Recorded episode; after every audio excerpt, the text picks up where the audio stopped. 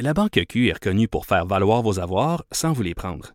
Mais quand vous pensez à votre premier compte bancaire, tu sais, dans le temps à l'école, vous faisiez vos dépôts avec vos scènes dans la petite enveloppe. Hmm, C'était bien beau. Mais avec le temps, ce vieux compte-là vous a coûté des milliers de dollars en frais, puis vous ne faites pas une scène d'intérêt. Avec la Banque Q, vous obtenez des intérêts élevés et aucun frais sur vos services bancaires courants. Autrement dit, ça fait pas mal plus de scènes dans votre enveloppe, ça. Banque Q. Faites valoir vos avoirs. Visitez banqueq.ca pour en savoir plus.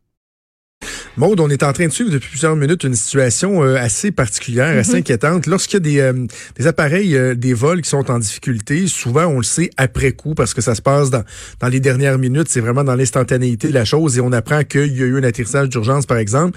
Mais là, il y a un vol d'Air Canada qui est en difficulté dans le coin de l'Espagne et on s'attend à ce qu'il atterrisse dans les prochaines minutes, mais ça fait déjà un bon moment qu'on le suit et qu'on est au courant de ces difficultés. C'est un Boeing 767 d'Air Canada. On devrait effectuer l'atterrissage d'urgence à l'aéroport de Madrid euh, dans les prochains instants. On a éprouvé des problèmes techniques au décollage.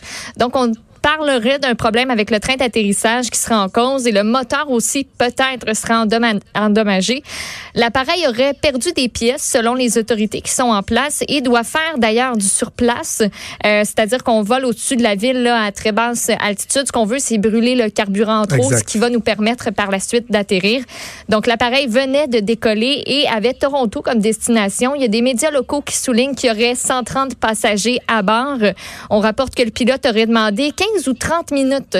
Euh, ça, ça varie selon les différentes sources. Après le décollage, de réserver une piste pour un atterrissage d'urgence. Dans les derniers instants aussi, euh, ben, on a appris qu'il y aurait euh, un F-18 qui aurait été volé aux côtés de l'appareil pour constater les dommages. Les services d'urgence qui, eux, sont fin prêts sur la piste à accueillir l'appareil, prêt à toute éventualité, évidemment. Et ce qu'on peut voir aussi beaucoup circuler sur les médias sociaux, c'est des vidéos d'internautes qui montrent l'avion survoler la ville à très basse altitude, ce qui est très inhabituel. Donc, les vidéos sont, sont très nombreux euh, de ce côté-là. Donc. Exactement. Puis bon, c'est un milieu que, que je connais quand même bien là, pour avoir été dans le milieu aéroportuaire pendant euh, pendant quelques années. Euh, donc, les vols à basse altitude, normalement, vont servir à ce qu'il y ait des inspections visuelles par la tour de contrôle. Euh, c'est beaucoup ce à quoi ça va servir. Puis je lisais, bon, CBC News euh, Alert dit que, cite là un communiqué qui a été issu par, par Air Canada, on parle de 128 passagers, ce qui inclut ce qui n'inclut pas le, personnel à bord. Ce que j'ai toujours trouvé bizarre en passant. Là. Quand on m'appelait, moi, pour me dire il y a une situation euh, d'urgence. J'en ai eu des, des, des comme, ça que la situation était de personnes en tout? Là? Puis moi, je disais, moi, je parle d'âme. Je parle de vie humaine. Ben, les, pilotes puis euh, les agents de bord sont autant des personnes que des passagers. Bref, on parlerait de 128 passagers. Puis écoute, c'est très particulier parce que Air Canada confirme qu'il y a un problème avec le moteur et qu'en même temps, il y a un pneu qui aurait éclaté au décollage. Donc, est-ce que c'est des pièces du moteur qui ont tombé ou par exemple et que ça a pu endommager euh, le, le, le, train d'atterrissage? Je lisais sur un, site espagnol aussi qu'il y a eu un drone qui aurait été signalé pas longtemps avant. Il y a eu un, quelque chose qui s'est passé là, dans l'espace aérien euh, quelques instants avant, quelques heures, euh, où justement il y avait un ou des drones possiblement dans l'espace aérien. Puis on a dû le réduire, euh, réduire si je me trompe pas, le, trafic. écoutez, j'ai sorti mon, mon, espagnol du dimanche pour aller lire une coupe de, de quotidien. Donc, c'est en développement. Vous allez pouvoir suivre ça, évidemment.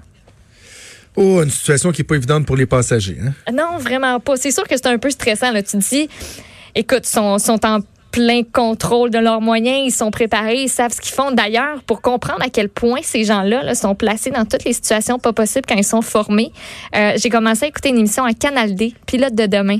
C'est capoté comment c'est bon. J'adore ça. C'est euh, ah euh, les étudiants qui sont du côté de, de Chicoutimi, qui sont au Saguenay, puis qui se déplacent là-bas pour aller apprendre à piloter toutes sortes, toutes sortes d'appareils. C'est c'est bien, belle fun. Ça nous montre l'envers, l'envers de tout ça.